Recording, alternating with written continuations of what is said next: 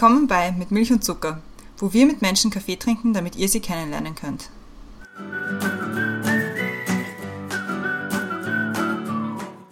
Willkommen zurück bei Mit Milch und Zucker. Neue Woche, neue Folge, auch wenn es immer noch die falsche Catchphrase ist, aber ich arbeite daran. Ich bin immer noch da, mein Name ist Christiane, neben mir ist wie immer die Brenda. Hallo. Hallo. Und im Zoom-Fenster unter uns ist unser heutiger Gast und zwar ist das der Henrik. Hallo. Grüß euch ihr beiden, schön, dass ich da sein kann. Wir freuen uns, dass du zu uns gekommen bist und wir heute mit dir plaudern können. Ich stelle dich mal kurz und knapp vor, damit die Leute auch wissen, mit wem sie es heute zu tun haben. Ich mache mal so ein paar Auszüge. Du warst an der FH für Journalismus und PR bis 2012, hast 2020 dann das Kolleg für Sozialpädagogik begonnen, ähm, bist jetzt Kommunikationsleiter bei Junas Mentoring und warst aber auch Social Media Mitarbeiter bei Ärzte ohne Grenzen. Ganz genau richtig. Mega, mega cool, cooler Lebenslauf. Ähm, Jonas, wer das nicht kennt, wird das heute ein bisschen besser kennenlernen. Ich erkläre mal kurz, ähm, was es ist. Eine gemeinnützige äh, Mentoring-Organisation ähm, und ihr setzt euch dafür ein, dass jeder Mensch in Österreich jemanden an seiner Seite hat, egal ob Kinder, Jugendlicher oder Elternteil, die es gerade nicht so leicht haben im Leben, ähm, damit sie eine Bezugsperson an ihrer Seite haben. Und du hast auch bereits ehrenamtlich damit gearbeitet und ein neunjähriges Kind begleitet. Und bevor ich da jetzt zu viel über das Thema verrate, gebe ich an die Brenda, die das Thema äh, erklärt. Wir haben uns das Thema heute überlegt. Mentoring kann man gemeinsam besser durchs Leben kommen. Wir stellen bei Mit Milch und Zucker regelmäßig Fragen, von wem man inspiriert wird, was der beste Ratschlag war, den man je bekommen hat. Aber Zuhörerinnen und Zuhörer kennen ja unsere Fragen.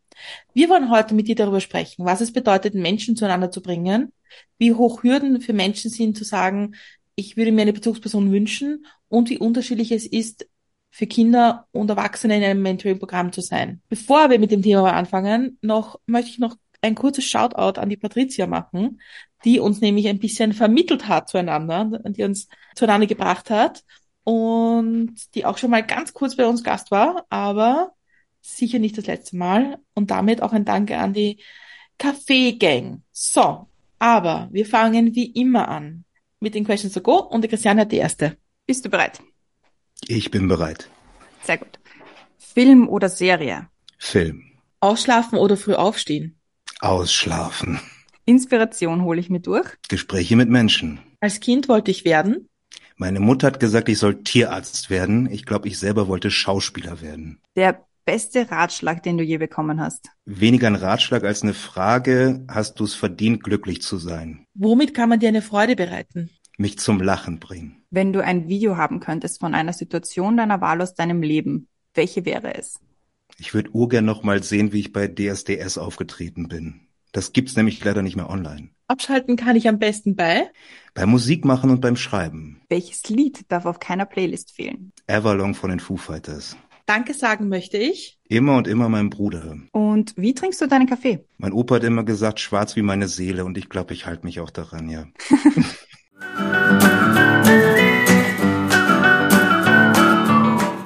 Sehr gut. Questions to go gemeistert.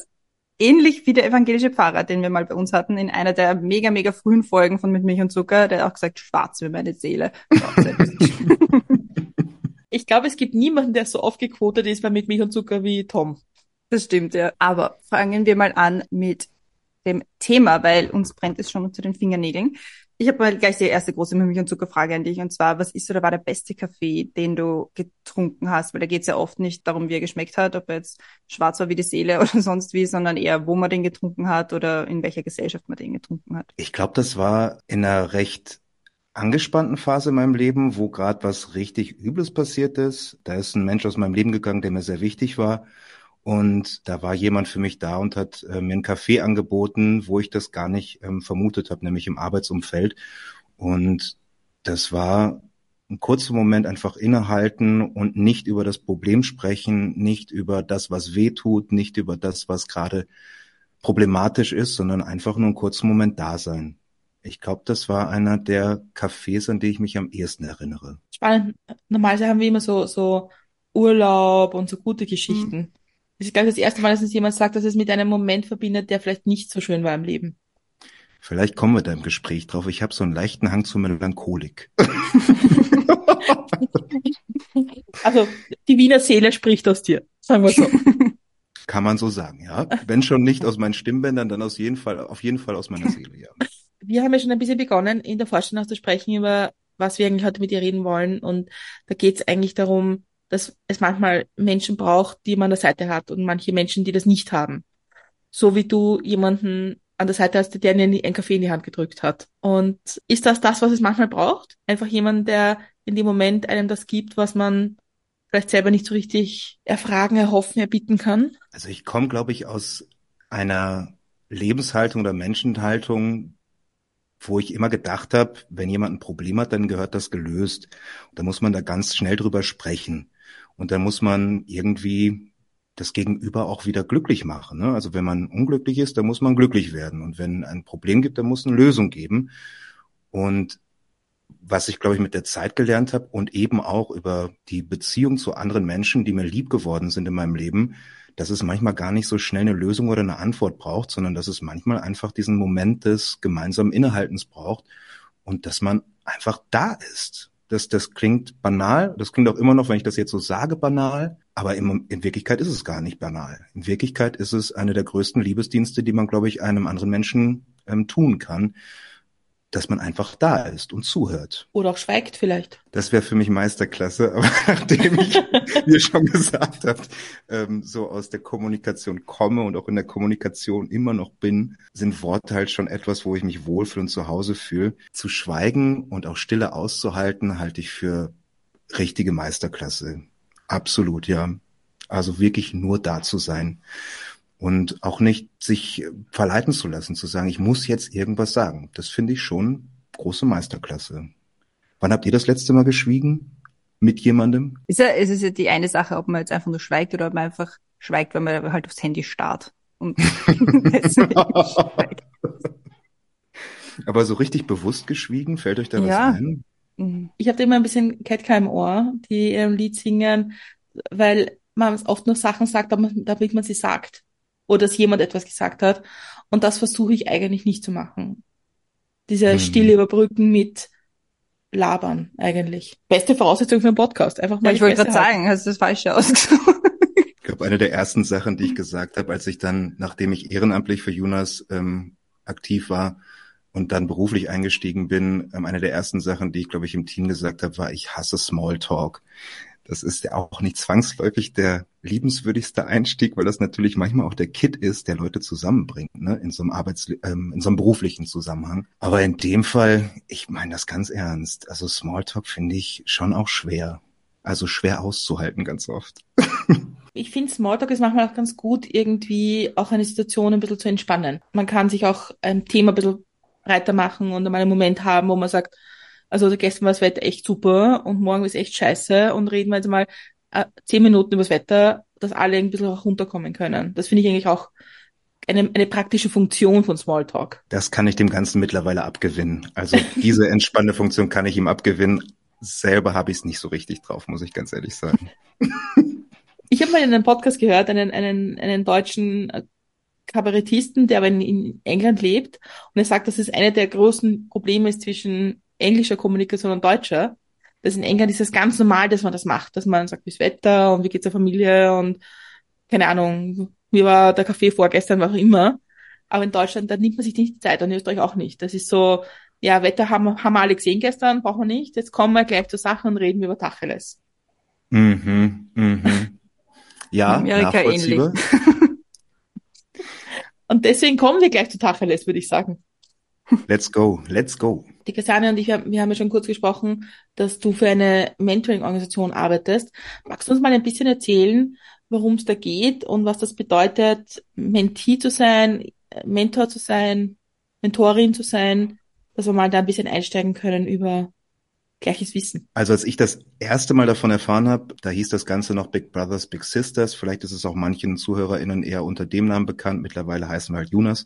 Und da hat mir mein lieber guter Freund Max davon erzählt, ähm, dass er da etwas macht, dass er regelmäßig Zeit mit einem Jugendlichen verbringt und die beiden da offensichtlich in gar nicht allzu langer Zeit eine echt vertrauensvolle Beziehung aufgebaut haben. Und da war ich gerade selber in meiner ähm, sozialpädagogischen Ausbildung und fand das großartig, dass es so etwas gibt, dass man wirklich sich mit einem Menschen beschäftigt, also für einen Menschen da ist. Und bei meiner Haltung grundsätzlich halt sehr viel davon, füreinander da zu sein, in der Gesellschaft, unter Menschen. Aber ich glaube, durch das, was der Max mir da damals erzählt hat, ähm, hat er mir so ein bisschen den Gedanken eingeimpft, füreinander Dasein fängt an bei dem für einen anderen Menschen Dasein. Und das gefiel mir damals schon richtig gut und da konnte ich selber auch noch nichts anfangen mit dem Begriff Mentor. Also für mich ist das im Moment immer noch ganz eng ver, verbunden mit so ähm, literarischen oder popkulturellen ähm, Gedanken oder I Vorbildern wie, weiß ich nicht, Dumbledore für Harry oder ähm, wen haben wir noch? Vielleicht so ein Morpheus und Neo bei Matrix oder so. Aber am Ende des Tages, das, was wir, glaube ich, darunter verstehen, ist eine verlässliche Bezugsperson und im besten Fall auch so etwas wie ein Rollenvorbild. Also jemand, ähm, der wirklich da ist für mich, verlässlich da ist, mit dem ich Dinge ausprobieren kann, wo ich mir sicher sein kann, dass das bei ihm oder ihr gut aufgehoben ist. Und auf der anderen Seite, wo ich mich vielleicht auch dran stoßen kann und ähm, merke, was gelingt mir nicht gut, was möchte ich vielleicht anders machen. Und ansonsten schauen, was kann denn das Gegenüber gut? Und wenn es da sowas wirklich wie einen Vorbildcharakter gibt, dann ist das ja umso besser. Dann hat man vielleicht noch mehr Ideen, Perspektiven, was man vielleicht selber auch machen möchte. Also am Ende des Tages wäre Mentor, Mentor sein oder Mentorin sein so etwas wie Bezugsperson sein, so etwas wie Vorbild sein, so etwas wie sich auch stoßen können am Gegenüber. Aber es war schon ein ziemlicher Schritt zu sagen, ich möchte das jetzt für jemand anderen sein, weil es eine enorme Verantwortung. Ich sage hier ganz offen Heavy Metal. Also, also, also ich habe da sehr schnell, nachdem der Max mir das gesagt hat, habe ich gesagt, großartig, finde ich toll. Und das ist auch ganz oft die Reaktion, die wir von Menschen bekommen, mit denen wir darüber sprechen. Und dann kommt aber auch ganz schnell dieses, aber für mich wäre das ja nichts. Also für jemanden Verantwortung übernehmen. Toll, dass ihr das macht, aber für mich wäre das ja nichts. Und ich kann das nachvollziehen, weil mir ging es ja gar nicht unähnlich in dem Moment, als ich dann verstanden habe, ja, da geht es darum, ähm, wirklich Verantwortung auch für einen Menschen zu übernehmen, zumindest in der Zeit, die man gemeinsam verbringt. In dem Programm von Jonas, da geht es darum, dass man wirklich sich für ein Jahr committet, ähm, für einen anderen Menschen, für ein Kind, für einen Jugendlichen oder für einen Elternteil ähm, da zu sein, also regelmäßig Zeit mit dieser Person zu verbringen. Und da ist schon so etwas wie Verantwortungsgefühl im Spiel. Und äh, gerade bei Kindern und Jugendlichen spielt da auch Aufsichtspflicht eine Rolle. Ne? Also wir haben auch sehr klare Regeln, die wir natürlich einhalten aufgrund des Kinderschutzes. Also ich verstehe, dass das auch abschreckend ist, weil ich es auch selber so erlebt habe.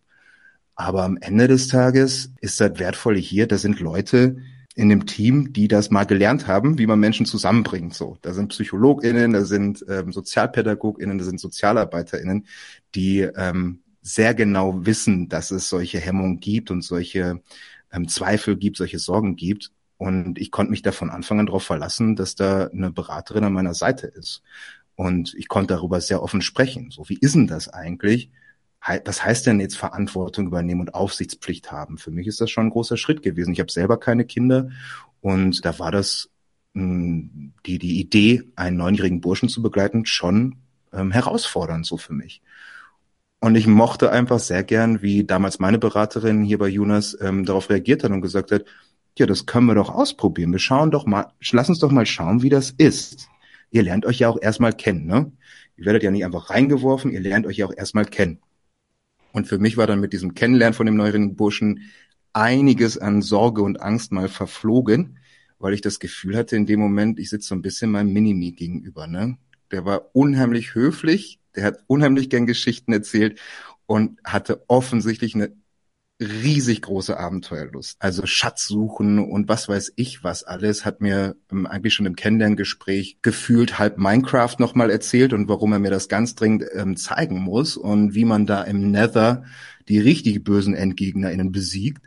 Und da hatte ich eigentlich in dem Moment schon das Gefühl, da ist eine Wellenlänge. Also richtig viel schiefgehen kann jetzt hier eigentlich nicht mehr, wenn ich mich darauf einlasse. Wie sieht das eigentlich aus? Also wie, wie wird das wer sucht sich da wen aus und wie kommt ihr da zusammen? Die ehrenamtlichen äh, MentorInnen, die suchen sich erstmal aus, dass sie sagen, jo, ich könnte mir vorstellen, ein Jahr lang für einen anderen Menschen da zu sein, in regelmäßigen Abständen Zeit mit dieser Person zu verbringen und so etwas wie eine Bezugsperson zu sein.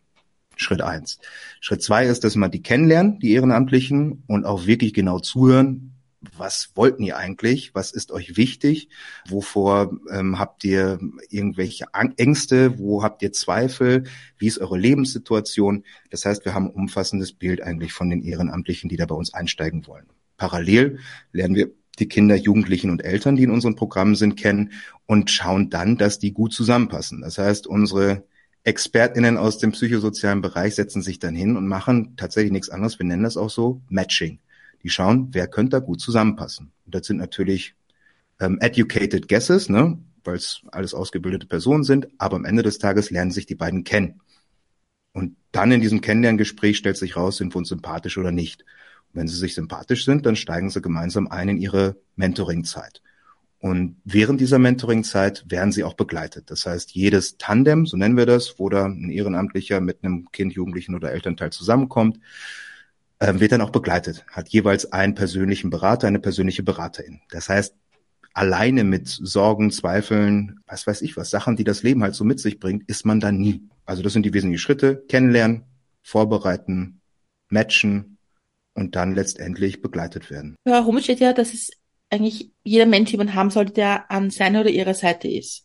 Mhm. Wie kann man sich das vorstellen, was da die Rolle von einem, von einer Mentoring-Person ist? Ist es irgendwie der große Bruder oder Schwester oder ist es irgendwie der Berufsplaner oder Planerin oder Bildungsberaterin oder was ist so das Ziel, was da aus dieser, aus diesem gemeinsam rauskommen soll. Was es nicht ist, ist ähm, Familienersatz. Also es geht nicht darum, weiß ich nicht, Mutter, Vater, Geschwister, wen auch immer zu ersetzen.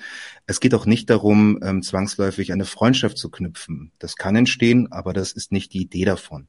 Die Idee ist, ähm, dass es im Leben oft obwohl dort soziale Kontakte herrschen, obwohl man in der Familie ist, obwohl es vielleicht auch Freundinnen gibt, obwohl man in der Schule ist, obwohl man in der Lehre ist, wo denn auch immer, genügend soziale Kontakte da sind, aber es trotzdem fehlt an jemandem, der sich nur für diese eine Person Zeit nimmt. Also der sich wirklich anhört, du sag mal, was ist denn da gerade in deinem Leben eigentlich los? Und wir fragen das oft so ähm, bei Messen und ähm, ähnlichen Anlässen, fragen wir die Leute einfach zurück, was waren denn so Menschen in eurem Leben, die euch besonders beeinflusst haben oder die euch besonders wichtig waren? Und ich bin da selber tatsächlich oft überrascht, weil meine Annahme, bevor ich das Ganze gestartet habe, wäre eigentlich in den meisten Fällen gewesen, Mutter, Vater, Geschwister, Großeltern vielleicht. Also ich war da sehr eingeschränkt in meiner Fantasie, wer denn solche Bezugspersonen sind. Mm, und das ist bemerkenswert eigentlich, was da alles so dann doch noch dazukommt. Ne? Da steht da zum Beispiel Mathematiklehrerin oder meine Nachbarin, habe ich jetzt vor kurzem gehört, die in diesem Moment im Leben eine besonders wichtige Bezugsperson war. Und ich glaube, was da der kleine gemeinsame Nenner ist, diese Person hat sich in einer Phase im Leben, also für ein Stück Weg des Lebens, einfach wirklich nur Zeit für mich genommen. Ne? Und das muss halt nicht immer Familie sein oder wer auch immer, sondern da ist jemand, der sich wirklich individuell Zeit für mich nimmt. Und das gibt's halt trotzdem nicht, das gibt's halt in den Situationen selbst da nicht, wenn es dann eine Familie gibt oder was, dann gibt es halt viele andere Gründe, warum es das eben, warum das eben nicht möglich ist, dass man gerade sich dieser Person zuwendet, egal ob es ein Kind, ein Jugendlicher oder ein Elternteil ist. Ne? Gibt es unterschiedliche Gründe, zeitlich, finanziell, was auch immer. Es gibt genügend Gründe im Leben, die dafür sprechen, dass man sich gerade nicht so um seine Liebsten kümmern kann oder um die Menschen, die im eigenen Leben sind, wie man es gerne hätte. Es gibt ja diese Ansagen von Mentoring-Programmen oft, wenn es darum geht, um, um unter Anführungszeichen gesprochen, um Problemkinder, soziale Schichten. Es wird immer ein bisschen mit problematischen Situationen verbunden. Wie ist da euer Zugang dazu? Wann, wie kommen Familien zu euch und sagen, okay, für unser Kind hätten wir gerne einen Mentor? Was, wie, wie, wie kommt ihr zueinander? Also unsere Familien beziehungsweise die Kinder, Jugendlichen und Eltern, die sich einen Mentor oder eine Mentorin wünschen, die kommen, das ist wichtig für uns, immer freiwillig daher. Ne? Da gibt's in vielen Fällen zwar einen behördlichen Kontext, also vor allem in Wien arbeiten wir mit der Kinder- und Jugendhilfe zum Beispiel zusammen. Das heißt, es gibt ein Vorwissen darüber, dass da es an Ressourcen fehlt in familiären Kontexten. Wie gesagt, zeitlich, finanziell, persönlich, äh, gesundheitlich. Gibt genügend Ressourcen, an denen es mangeln kann in so einem familiären Kontext. Ne? Wichtig ist uns aber, dass die Kinder, Jugendlichen und Eltern auch tatsächlich selber daran teilnehmen wollen weil wir im Vergleich zu vielen anderen Organisationen, die ähnliches anbieten, eben davon überzeugt sind, dass es wichtig ist, dass beide Seiten, nicht nur die Ehrenamtlichen, die dort Bezugsperson werden für einen anderen Menschen, sondern auch jene, die diese Bezugsperson bekommen, einfach wirklich freiwillig dabei sind und offen dafür sind, dass da ein anderer Mensch in das Leben ähm, tritt und in dem Moment dann auch wirklich da ist füreinander, nicht? Das heißt, wir legen keinen Wert darauf, das wirst du auch hoffentlich nirgendwo so richtig finden, dass wir denen irgendeinen Stempel aufdrücken und sagen, denen geht's besonders schlecht, die sind in dieser Lebenssituation oder die sind was weiß denn ich was. Es fallen ja einem genügend Zuschreibungen und vielleicht auch Stigmatisierungen ein, die man äh, Menschen, denen es halt gerade an unterschiedlichen Dingen fehlt, so zuschreiben kann. Uns ist wichtig, da gibt es einen Ressourcenmangel aus unterschiedlichen Gründen, der ist nun mal da in vielerlei Hinsicht kann man sich das auch leider nicht aussuchen. Ähm, und da haben wir halt nichts anderes als einen Menschen, der sich Zeit nimmt, um zuzuhören, da zu sein und vielleicht eben auch ein paar Perspektiven aufzuzeigen, was man mit so einem Leben anstellen kann. Ja, also ihr begleitet sowohl Kinder, Jugendliche als auch Elternteile. Mhm. Was ja, finde ich, also bei Kindern und Jugendlichen, das hört man mal immer wieder, aber dass man also Elternteile explizit irgendwie hört als als anderes als anderer Part, also quasi als Mentee, das ist ja eher selten. Wie, wie kam es dazu? Oder warum habt ihr nicht gesagt, so, ja, Kinder und Jugendliche? Warum auch Eltern? Also fair enough, der Großteil unserer Mentees ist tatsächlich, sind Kinder und Jugendliche.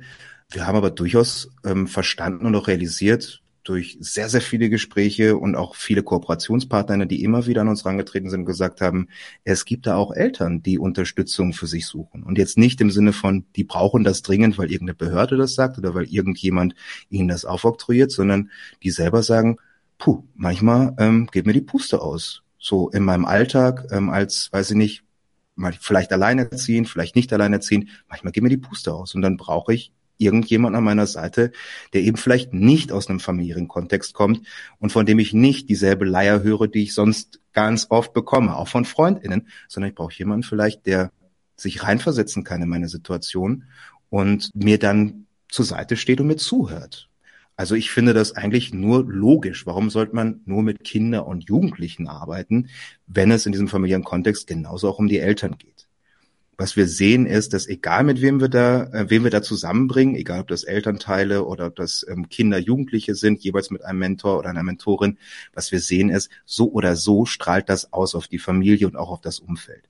Also wir haben Eltern, die sagen, ich habe mein Kind so noch nicht erlebt, ich habe jetzt ein ganz anderes Bild dafür, was, was es interessiert und ich habe jetzt irgendwie mehr Möglichkeit mit meinem Kind etwas anderes zu tun. Das habe ich so vorher gar nicht gesehen.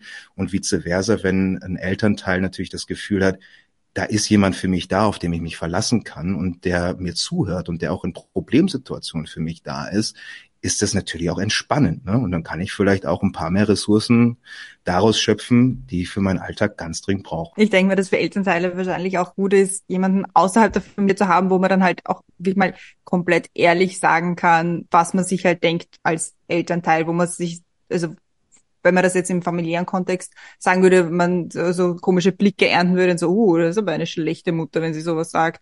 Also dass es vielleicht einfacher sogar ist, mit jemand Fremden unter Anführungszeichen das zu besprechen. Also das ist zumindest die Rückmeldung, die ich von der Kollegin ähm, immer wieder bekomme, dass es die die ähm, Eltern, Mentees und Mentorinnen begleitet, dass das natürlich schambehaftet ist auch. Also das Thema, ich werde meiner Mutterrolle, meiner Vaterrolle nicht gerecht, das ist schambehaftet. Und ich weiß nicht, ob euch Situationen einfallen, wo ähm, Eltern gesagt haben, ja, absolut, ich komme gerade gar nicht zurecht. Also das so offen auch für sich sagen. Ne?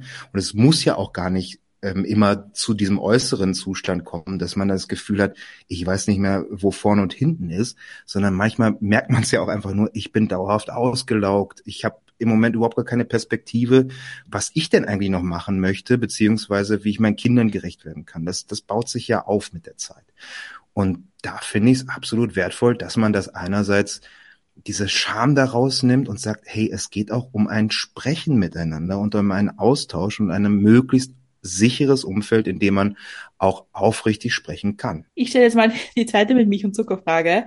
Und zwar, was kann man von dir lernen? Von mir kann man lernen, Im besten Fall zuzuhören, würde ich sagen. Das ist bemerkenswert, dass ich jetzt gerade bei der Frage sehr viel weniger Worte verwende, weil ich bei dem, was ähm, ich glaube selber zu können, bei allem selbstbewussten Auftreten als Kommunikationsmensch nun mal wahrscheinlich auch irgendwie so bedingt durchaus auch genügend Zweifel an dem habe, was ich da so den lieben langen Tag alles erzähle und was ich den lieben langen Tag alles mit Menschen bespreche und sehr viel darüber reflektiere. Aber ich glaube, eine der wesentlichen Sachen, die mir am Herzen liegen, ist, Menschen wirklich zuzuhören. Und das hat mir eine Professorin in der sozialpädagogischen Ausbildung mal mitgegeben. Verstehen kann man einen anderen Menschen sowieso nie. Irgendwie konnte ich damit ganz gut umgehen.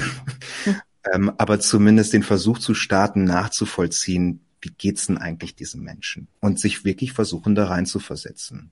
Ich glaube, das mache ich schon. Da werde ich auch öfter zumindest von Freundinnen und Menschen in meinem Umfeld darauf aufmerksam gemacht. So, jetzt wird's auch reichen mit dem Gespräch. Nämlich, ich, ich rede sehr, sehr gerne mit anderen Menschen, auch wenn wir mal unterwegs sind oder sowas. Und dann würde ich sehr oft darauf aufmerksam gemacht. So, jetzt äh, wäre dann auch gut.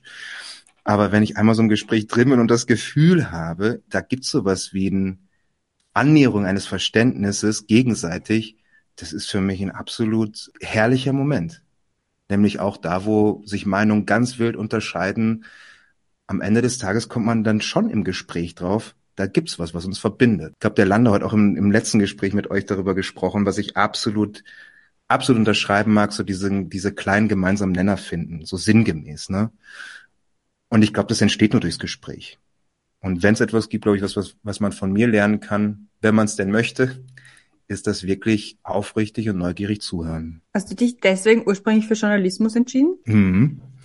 Und dann habe ich gemerkt, ich habe zu viel Meinung für Journalismus. das wäre meine Folgefrage gewesen, weil zwischen Journalismus und Sozialpädagogik ist schon ein gewisses Spannungsfeld Feld, würde ich jetzt mal meinen. Journalismus ist dann doch, also gerade wenn man jetzt tief in der Journalismusbranche drin ist, ist sehr oberflächlich, sehr Hinterruck, sehr, ja, jetzt nicht so sozial, möchte man sagen. Und Sozialpädagogik, wie der Name schon sagt, doch eher sozial. Ich sag so, ich war zum Beispiel ähm, bei der ZIP am Königelberg im Volontariat für die Chronik und die Gespräche, die ich da im Raucherkammer, ich weiß nicht, ob es das noch gibt, aber die Gespräche, die ich da im Raucherkammer geführt habe, ne, Hätte mir damals jemand gesagt, das, was du da machst, das könnte vielleicht auch für die Sozialpädagogik ähm, nützlich sein, hätte ich damals wahrscheinlich gesagt, keine Ahnung, weiß ich nicht. Aber mittlerweile würde ich sagen, das war sehr, sehr, sehr nah dran.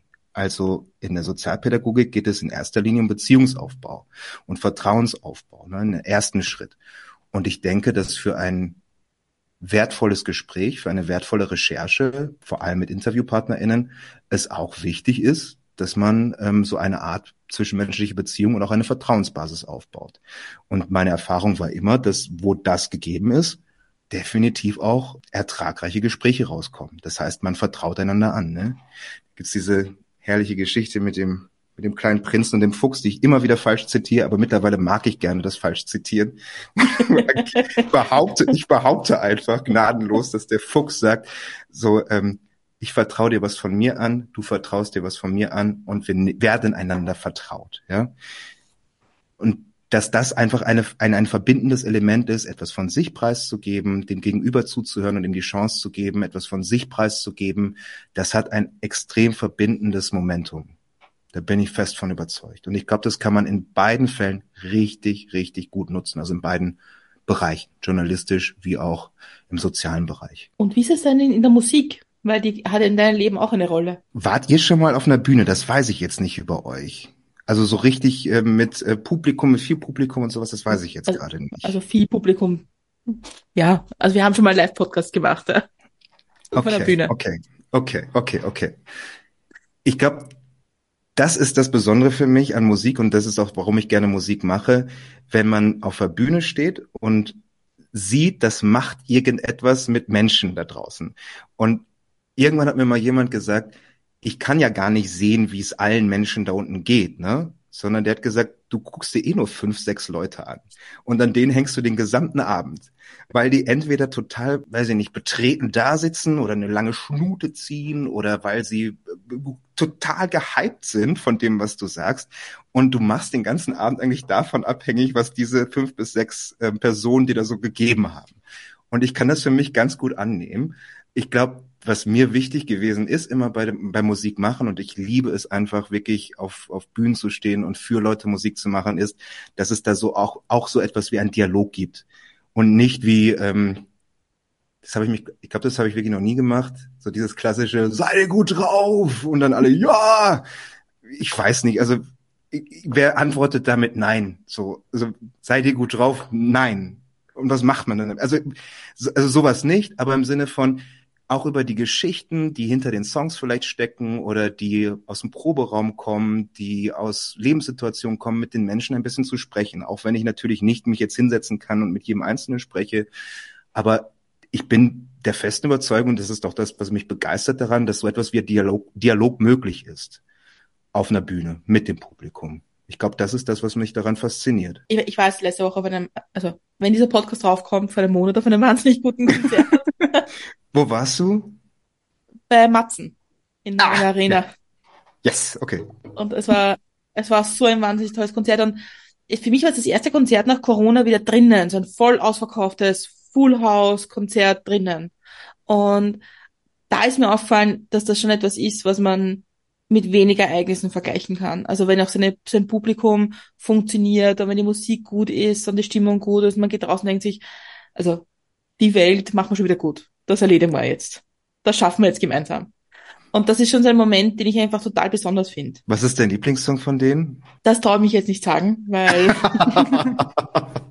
da kann ich mir nur die Finger verbrennen. Aber es sind ganz viele. Also momentan, momentan ist es, ist es für mich total Hollywood, weil ich das, weil ich das, den, den Inhalt dieses Liedes so wahnsinnig wichtig finde, der auch so extrem zu unserem, zu unserem Thema passt eigentlich, nämlich, was es heißt für Kinder, ausgeschlossen zu sein und nicht ein Teil von der Gesellschaft zu sein. Und egal, ob es jetzt Kinder sind, die vielleicht aus einem schwierigen sozialen Umfeld kommen oder Kinder, die gar nicht von da kommen und die sich dann wiederfinden im Superhelden sein. Und das finde ich eigentlich eine schöne Geschichte. Mhm. Mhm. Und deswegen kommen wir auch dahin zurück zu deiner Geschichte. Und zwar, wie kann man das vorstellen? Du hast dann, du hast dann deinen Mentee getroffen und wie kann man sich dann einstellen auf so, ein, so eine Geschichte mit einem neunjährigen Kind? Und wie, wie tut man da? Weil meine Kinder geben ja einem das diese Offenheit, die wir als Erwachsene auch nicht mehr so haben. Und dieses, Mhm. auf dieses Vertrauen. Wie, wie geht man damit um? Wie, wie, wie, wie seid ihr aneinander gewachsen? Was, wie tut's ihr miteinander? Ich habe drei Momente, die, die das eigentlich, glaube ich, ganz gut klar machen, also die mir klar gemacht haben, dass ich auch daran gewachsen bin. Nicht nur, dass ich da irgendjemandem was Gutes getan hätte. Ich versuche in Kurzform zu erzählen. Das erste Mal, als ich ihn ähm, getroffen habe, habe ich gedacht, was macht man mit einem Kind? Man geht in den Prater in Wien. Ist, glaube ich, ein Safe Bet, ne? Mhm. Und da habe ich schon gemerkt, ich krieg gar nicht die Reaktion, die ich von ihm mir gewünscht habe oder die ich mir vorgestellt habe, weil ich dachte dann in dem Moment, ja gut, der wird jetzt begeistert sein, ne? weil es ist nicht aller Tage, dass er dann dahin kann oder die Möglichkeit besteht, dass er dorthin geht. Und dann haben wir Zuckerwatte gekauft und wir haben Dosen geworfen. Hochschaubahn sind wir nicht gefahren, weil da ähm, scheiß ich mich ein bisschen an. Aber äh, wir haben ein paar andere Sachen noch erlebt und meine Annahme war, der ist jetzt einfach selig und, und glücks, glücklich und, und, und jauchzt nur vor sich hin. Aber das war halt gar nicht der Fall. Und das war nicht, dass er unglücklich war, aber meine Erwartung, was so ein Kind macht, wenn man ihm was vermeintlich kindlich Gerechtes zeigt oder was Aufregendes zeigt, habe ich gemerkt, ui, das ist ähm, doch nicht so, wie ich mir das gedacht habe. Da habe ich mich versucht, von Treffen zu Treffen zu steigern und immer noch krasseres anzubieten, bis ich dann irgendwann mal gemerkt habe, mich strengt das immens an. Und dann habe ich mit meiner Beraterin darüber gesprochen und habe gesagt, ich weiß jetzt auch nicht mehr, was ich mit dem machen soll. Und sie sagt, hast, hast du mal versucht, was, was ganz Normales zu machen oder was ganz Alltägliches zu machen? Ich sag, ja, aber was weiß ich, ein Spaziergang? äh, Also wenn man mich als Kind ähm, eingeladen hat zu einem Spaziergang, dann weiß ich, hm, ja, hm, war ich auch froh, wenn ich dann wieder an Super Nintendo durfte, ne? Aber ich habe mich dann mal darauf eingelassen und habe einfach vorgeschlagen, glaube, das nächste Treffen war direkt danach am Naschmarkt und das war dann das zweite Erlebnis, ähm, wo ich mit ihm über den Naschmarkt gegangen bin und gefragt habe einfach, welches dieser Lebensmittel ihr kennst denn eigentlich nicht? Und äh, er hat bei jedem zweiten Lebensmittel, das da zu finden war, gesagt, kenne ich nicht. Und erst habe ich gedacht, der natzt mich, also der der der erzählt mir Quatsch, ne? So, ich kenne das alles nicht. Und habe das auch so kommentiert und gesagt so, ach come on, du wirst eine Ananas kennen.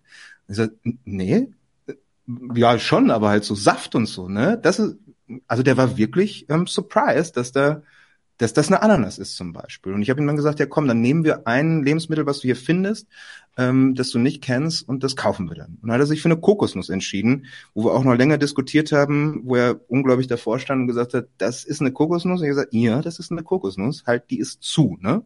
Das ist wirklich eine geschlossene Kokosnuss.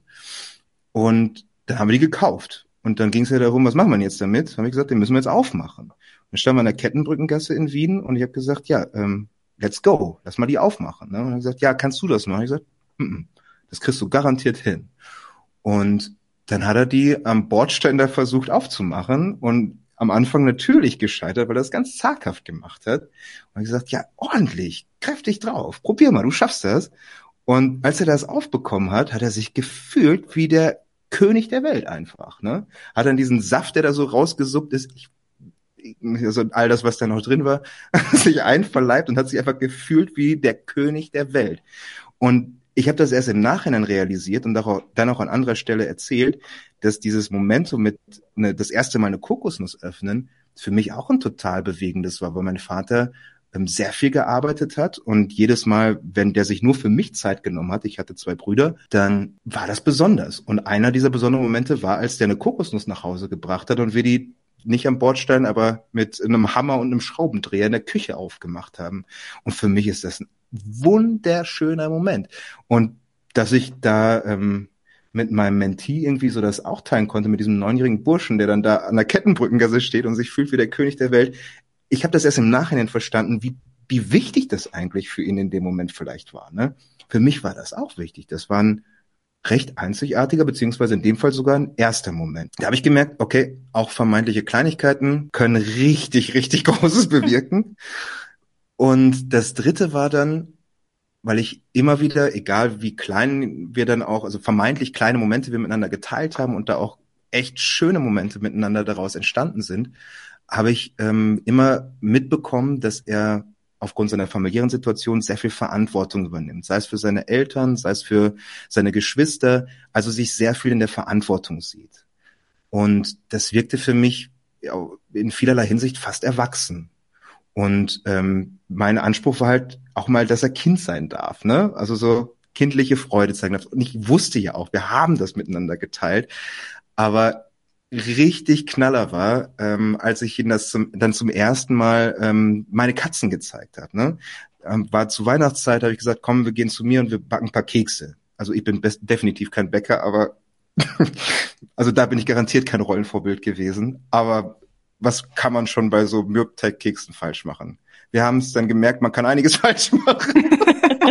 Aber ich glaube, in dem Moment ging es auch gar nicht ums Backen, sondern als der in die Wohnung gekommen ist und meine zwei Katzen gesehen hat, der war so selig einfach. Und ich habe eine ähm, recht, also recht junge Katze, die unheimlich anschmiegsam ist. Also wirklich keinerlei ähm, Scham kennt und wirklich auf jeden Menschen sofort zugeht und wie sie zu ihm gegangen ist und sofort so gemaunzt hat und ihn da ähm, um, umgarnt hat es war ein, ein, ein so ein freud, freudvolles und so ein glückliches Glucksen von diesem ähm, neunjährigen Burschen, mit dem ich davor halt auch teilweise richtig ernste Gespräche geführt habe, wo ich einfach einfach nur da saß und gar nichts gesagt habe. Ne? Ich glaube, wir haben da garantiert eine Stunde am Boden gesessen und er hat einfach mit dieser Katze sich äh, vergnügt, einfach im wahrsten Sinne des Wortes. Da habe ich gemerkt, ja, so sehr ich das auch mir wünsche, alles, ähm, weniger Verantwortung und du sollst auch Kind sein dürfen und was weiß ich was alles, das kommt. Das kommt garantiert. Und es wird dieser Moment kommen, wo irgendwas dir so eine Freude macht, dass du gar nicht anders kannst, als diesen Moment zu genießen. Und wenn ich derjenige bin, der in dem Moment ähm, diesen Moment möglich machen kann, Gold. Gold. Beziehung zwischen Menti und Mentor, die ist ja auf ein Jahr begrenzt bei euch, oder? Wir sagen mindestens ein Jahr aus der Erfahrung heraus, dass es einfach Zeit braucht, Vertrauen zu schließen. Was wir machen ist, dass nach dem Abschluss, ähm, Abschluss des einen Jahres ähm, Abschieds, ähm, Abschlussgespräch stattfindet und dann gibt es die Möglichkeit noch für ein zweites Jahr zu verlängern. Diese beiden Jahre sind dann begleitet und betreut von unseren BeraterInnen und es gibt so, so viele Fälle, wo die Beziehung auch danach ähm, bestehen bleibt. Ja? Also teilweise Mentoren und Mentees, die sich schon, weiß ich nicht, vor fünf, sechs Jahren getroffen haben und kennengelernt haben und jetzt immer noch miteinander Zeit verbringen. Aber wir sagen mindestens ein Jahr, ein zweites Jahr begleiten, betreuen wir auch noch fachlich und dann ab dort, je nachdem, wie sie sich entscheiden, ob sie noch miteinander ähm, Zeit verbringen möchten oder nicht. Weil ich hätte das jetzt, also ich habe das so verstanden, dass es maximal ein Jahr ist, weil dann habe ich mir gedacht, so, ah, das ist aber schon recht kurz und auch voll, voll schlimm, wenn man dann sagt, so ja, ja vorbei, tschüss. das geht dann ja auch nicht. Also so ein Abnabelungsprozess, dann ist ja auch, ähm, gerade wenn man irgendwie so schöne Momente mit dem mit dem Kind jetzt in deinem Fall erlebt, da jetzt zu sagen, so, so und jetzt sehen wir uns nicht mehr, das ist ja auch hart. Darf ich das auch noch erzählen, weil das war dann noch so ein vierter Moment, der mich äh, bewegt hat. Ich habe das jetzt vor kurzem erst, da, da waren wir auf einer Freiwilligenmesse in Wien und da haben sie uns ähm, eingeladen dazu, in einer Minute zu erzählen, was uns ausmacht. Jetzt merkt ihr, in Wirklichkeit erzähle ich richtig gerne lang. Ne? Eine Minute muss ich mich schwer zusammenreißen und meine ganzen Kommunikations- und Schauspielskills da rausholen. Und ich habe da einfach nur eine, eine Szene erzählt. Grundsätzlich hasse ich wirklich Abschiede. Also wirklich, ich habe in der Vergangenheit unangenehme Abschiede gehabt. Ähm, und das hat für mich immer so was Endgültiges gehabt und das fand ich wirklich schrecklich in vielerlei Hinsicht. Und mir ging das gar nicht unähnlich, als ich äh, wusste, dass unser gemeinsames Mentoring-Jahr dann ähm, zu Ende geht. Ne? Da waren noch acht Treffen oder sowas ausständig. Und ich habe ich hab wirklich Manschetten gehabt. Ne? Also ich habe mich wirklich, wirklich Schiss gehabt, ihm das zu sagen. Weil genau das, was du gemeint hast, Christiane, so dieses, wie ist denn das jetzt dann da so einen Endpunkt dran zu setzen, ne? Ist ja auch ungeil irgendwie, denn dann sagst du ihm ja, jetzt bist du nicht mehr da. Und ich habe mich wirklich angeschissen. Ich kann das nur noch mal betonen. Hab's dann aber trotzdem gesagt. Und wir saßen, wir haben da gerade einen Stadtwanderweg hinter uns gebracht, also beide körperliche Höchstleistungen ähm, ähm, an den Tag gelegt. Und dann war da so ein bisschen noch was ähm, an, an Adrenalin im Körper, habe ich ihm gesagt. Und der hat mit, mich dann wirklich, ich übertreibe nicht, der hat mich in dem Moment angeschaut, angestrahlt und hat gesagt, hey, cool, was machen wir denn, wenn wir uns wiedersehen das nächste Mal? Ich hätte voll Lust auf Boot fahren, das hat mir voll lange vor. Das heißt, der hat in dem Moment einfach keine Sekunde daran gedacht, wie schrecklich das jetzt ist, dass wir jetzt demnächst aufhören oder dass jetzt bald aus ist oder sowas. Wir haben dann natürlich noch drüber gesprochen und ähm, wir haben auch die, natürlich den Rahmen uns auch genommen, auch durch die Organisation, dass wir den, dann einen sauberen Abschied hinbekommen, also einen Abschluss hinbekommen. Aber in dem Moment hat er nicht dran gedacht, wie scheiße das ist und wie schrecklich und wie schlimm und wie endgültig das ist, dass wir uns jetzt nicht sehen, sondern hey cool, aber wenn wir uns wiedersehen, dann kann was richtig Gutes passieren, ne? Und Boot gefahren sind wir auf jeden Fall.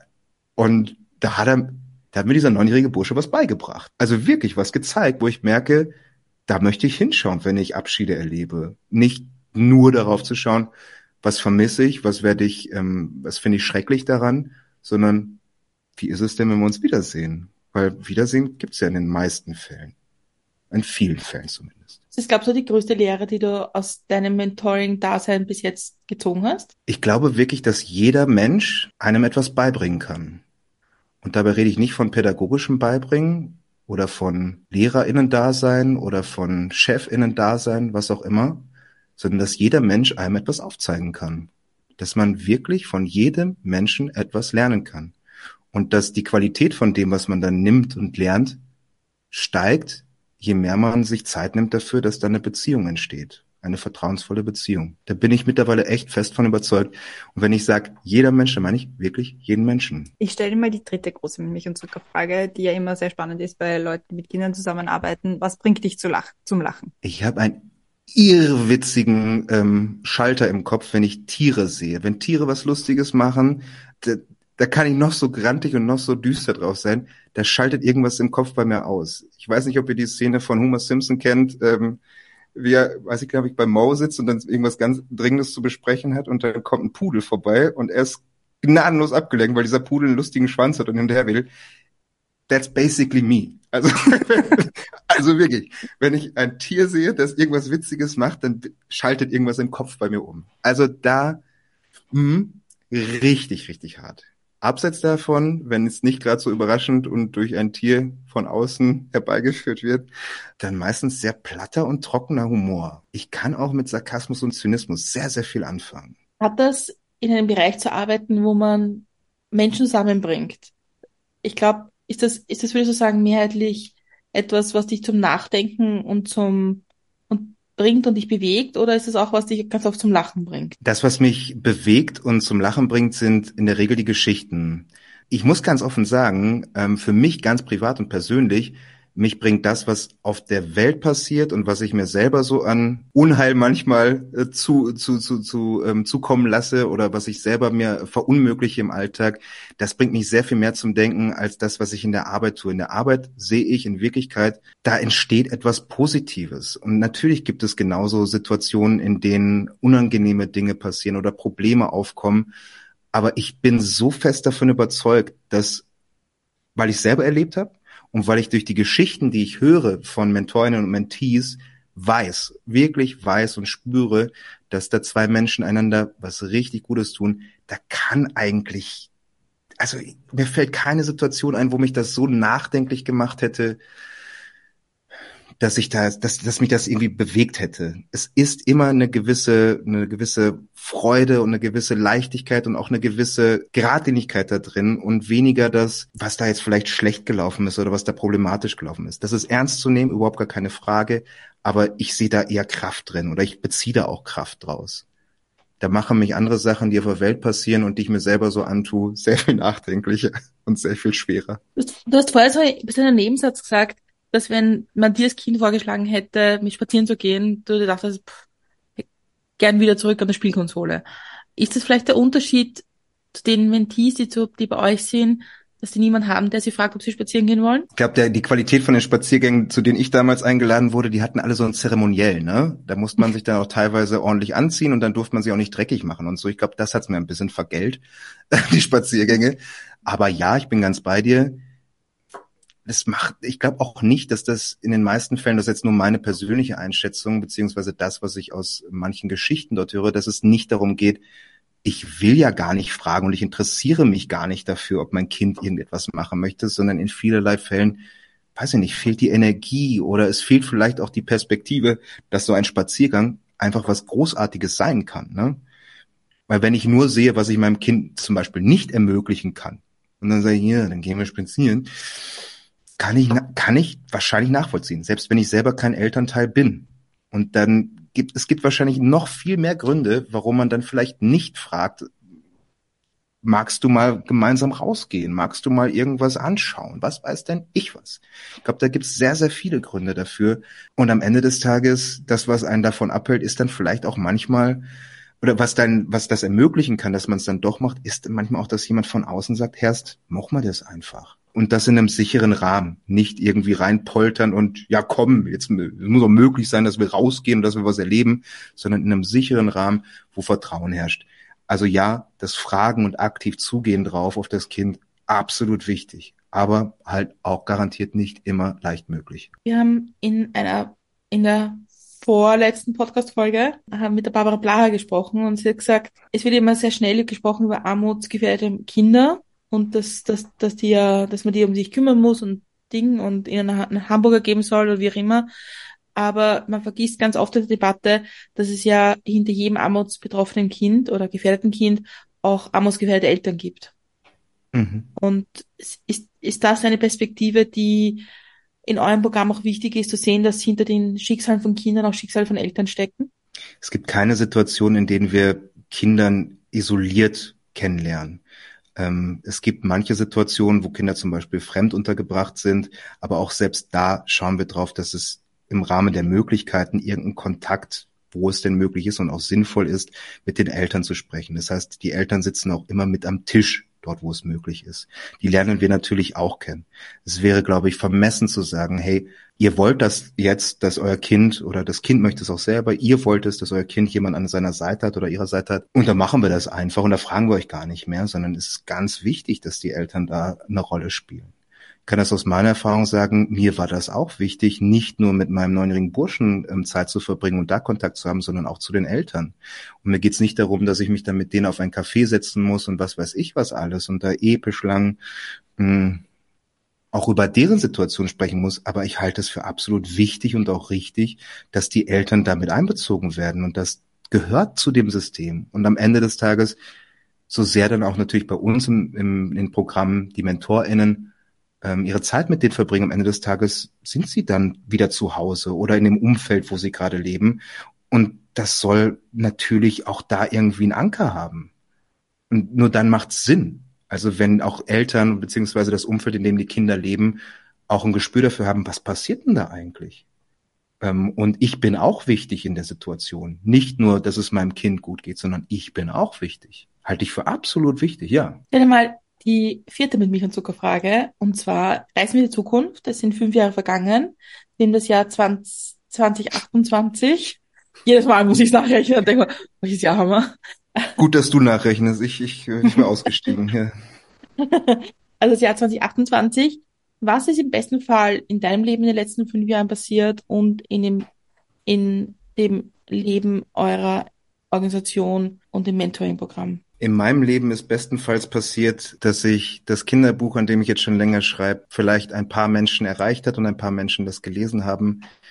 Ähm, beim Schreiben ist mir wichtig, für jene Kinder, von denen auch du auch schon gesprochen hast, Brenda, wo es so eine Außenseiter-Gefühl gibt, ähm, für die zu schreiben, das wäre großartig, wenn das in fünf Jahren so wäre, dass ein paar Menschen das lesen können, Kinder, Jugendliche, im besten Fall mit den Eltern. Und für unsere Kinder, Jugendlichen und Eltern in den Programmen am Ende des Tages, dass es nicht abebbt, dass Menschen sich melden. Weil, wie gesagt, Menschen kommen und gehen aus einem Leben. Ne? Wir haben jetzt darüber gesprochen, so diese MentorInnen, die sind dann eine Zeit lang, gehen ein Stück des Weges gemeinsam, aber auch, dass neue Menschen da reinkommen. Ich glaube nicht, dass das, was wir hier tun, das Allheilmittel ist und dass das ähm, alles, was vielleicht gefixt gehört oder wo äh, gesellschaftlich oder was ähm, es vielleicht dringend braucht in einem familiären Zusammenhang, dass das in irgendeiner Art und Weise die, das Allheilmittel dafür wäre. Das glaube ich nicht. Aber was ich jedem dieser Menschen wünsche, nicht nur hier denen bei uns im Programm, sondern allen Menschen, dass da, wo Menschen aus einem Leben gehen, auch neue Menschen nachkommen. Weil am Ende des Tages hat nun mal jeder Mensch es verdient. Das ist meine persönliche Überzeugung und ich denke, das deckt sich auch mit der Überzeugung von meiner Organisation. Jeder Mensch verdient, dass jemand anderes für einen da ist. Weil nur wenn jemand für einen da ist, egal in welcher Situation, positiv, negativ, wie auch immer, nur dann hat man die Möglichkeit, sich selber zu reflektieren, nachzudenken, wer ist man eigentlich, was möchte man machen, wie geht's mir gerade, brauche ich gerade Unterstützung, brauche ich keine, was möchte ich denn eigentlich machen in meinem Leben? Das passiert nicht alleine.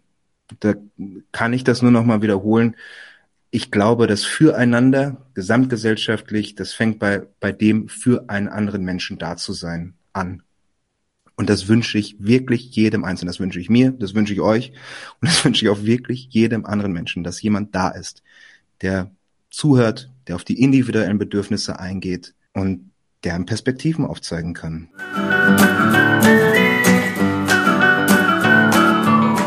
Ich würde sagen, für heute waren das wundervolle Schlussworte. Eine abschließende Frage habe ich noch an dich und zwar gibt es noch etwas, was du den Hörerinnen und Hörern gerne sagen möchtest? Wo findet man euch? Wo kann man ähm, vielleicht sich melden als Mentor? Wo passiert das alles? Wo findet man dich, falls man dich mehr anschauen will? Wenn man mich anschauen will, es gibt ein großartiges Beisel in Obersankt Veit. Na, aber ansonsten, äh, ich glaube, ich, ich, ich verschone euch mit äh, meinem ganzen Gerummel in dem Moment. Aber für die Leute, die sich wirklich darüber austauschen möchten, ähm, für die das in irgendeiner Art und Weise in Frage kommt, die da vielleicht auch anschließen können, wie wichtig das ist, einen Menschen im Leben zu haben, ähm, schaut auf junas.at. Da, da ist, wir, wir kommen von You and Us, das ist das, die Long Story davon, haben das zusammengeschrieben, jetzt sagen wir Junas, junas.at, ähm, da gibt es Geschichten zu erzählen, äh, zu lesen ähm, von unseren Mentoren und Mentees. Da gibt es Einblicke in die Programme und am Ende des Tages nirgendwo muss man da den Füllfederhalter schon ansetzen und sagen, ich verpflichte mich jetzt für ein Jahr auf keinen Fall. Es gibt Telefonnummern dort, wo man sich bei uns melden kann. Es gibt Mailadressen, wo man sich melden kann. Man kann auch sogar zu einem Infoabend kommen. Ähm, also nirgendwo werden wir jemanden direkt im ersten Schritt verpflichten, weil ich glaube, am Ende des Tages haben wir das jetzt auch ganz gut rausgearbeitet. Das braucht ein bisschen auch was an Vorbereitung, an Mut, an, an, an richtiger Lebenssituation, dass man sich dazu traut. Ne? Jetzt merke ich zum Schluss, jetzt merke ich zum Schluss, dass mein Deutsch wieder rauskommt. Ne? Jetzt sage ich so Sachen wie dat und wat. Schau dir das an. Passt. ähm, wenn man, wenn man sich das jetzt angehört und sich dachte, boah, das ist die urgute Geschichte, ich würde das gerne machen, was sind, glaubst du, Sachen, also die, die man mitbringen sollte, wenn man Mentor, Mentorin werden möchte? Hard Facts mindestens 18 sein, einwandfreies Strafregister haben und meine Empfehlung darüber hinaus ist, sich vorstellen zu können, sich über den Zeitraum eines Jahres für ein Ehrenamt zu committen. Ich glaube, das ist schon ein Unterschied zu vielen anderen. Also es gibt genügend langfristige Ehrenämter, aber dort wirklich für einen Menschen da zu sein.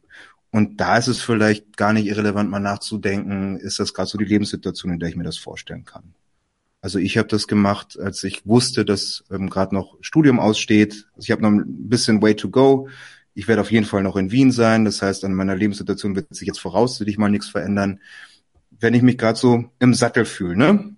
Gibt ja genügend Sachen, die einen rausschmeißen können, aber wenn ich mich gerade im Sattel des Lebens fühle und sage, hey, Leiwand, für einen Menschen da zu sein, über einen längeren Zeitraum, Beziehung aufbauen, Verantwortung übernehmen, selber was lernen und mitnehmen, das wäre nicht schlecht. Wenn man dann nur 18 ist und einwandfreie Strafregister hat, dann kann fast nichts mehr schiefgehen. Also ich finde, es klingt wahnsinnig spannend, was ihr macht und ich finde es irgendwie einen schönen Gedanken, dass man anderen Menschen einfach hilft, damit ein offenes Ohr zu haben. Das finde ich ein, eine wirklich schöne Geschichte. Damit kann ich sagen, vielen, vielen Dank für deine Zeit und deine Geschichte und deine Einblicke in dein Leben und in eure Organisation und wir werden alles verlinken und alles überall hinschreiben und würden das wahnsinnig toll finden, wenn sich ganz, ganz viele Menschen melden und sich, sich denken, ich committe mich für eine gewisse Zeit für jemand anderen. Und vielleicht auch noch, dass man, vielleicht eine letzte Sache noch, ja, da wo das nicht der, da wo das nicht der Fall ist, ne? Auch vielleicht einfach mal nachzudenken, wer sind denn so Menschen in meinem Leben gewesen oder sind aktuell Menschen in meinem Leben, die so für mich da sind und einfach mal Danke sagen denen. Das macht nämlich richtig hart glücklich. Richtig hart glücklich. Ich habe das erst letztens wieder erlebt, selber gemacht. Das macht richtig hart glücklich. Danke euch. Du machst die besseren Schlussworte als ich. Also irgendwie tut mir schwer, das noch irgendwie zu einem schönen Ende zu bringen hier. Aber ich mache das jetzt einfach sehr hart und sage, alle anderen so Folgen, alle Hintergründe zu dieser Folge findet man auf unserem Blog unter www.mitmilchundzucker.at und auf allen gängigen Podcast-Plattformen.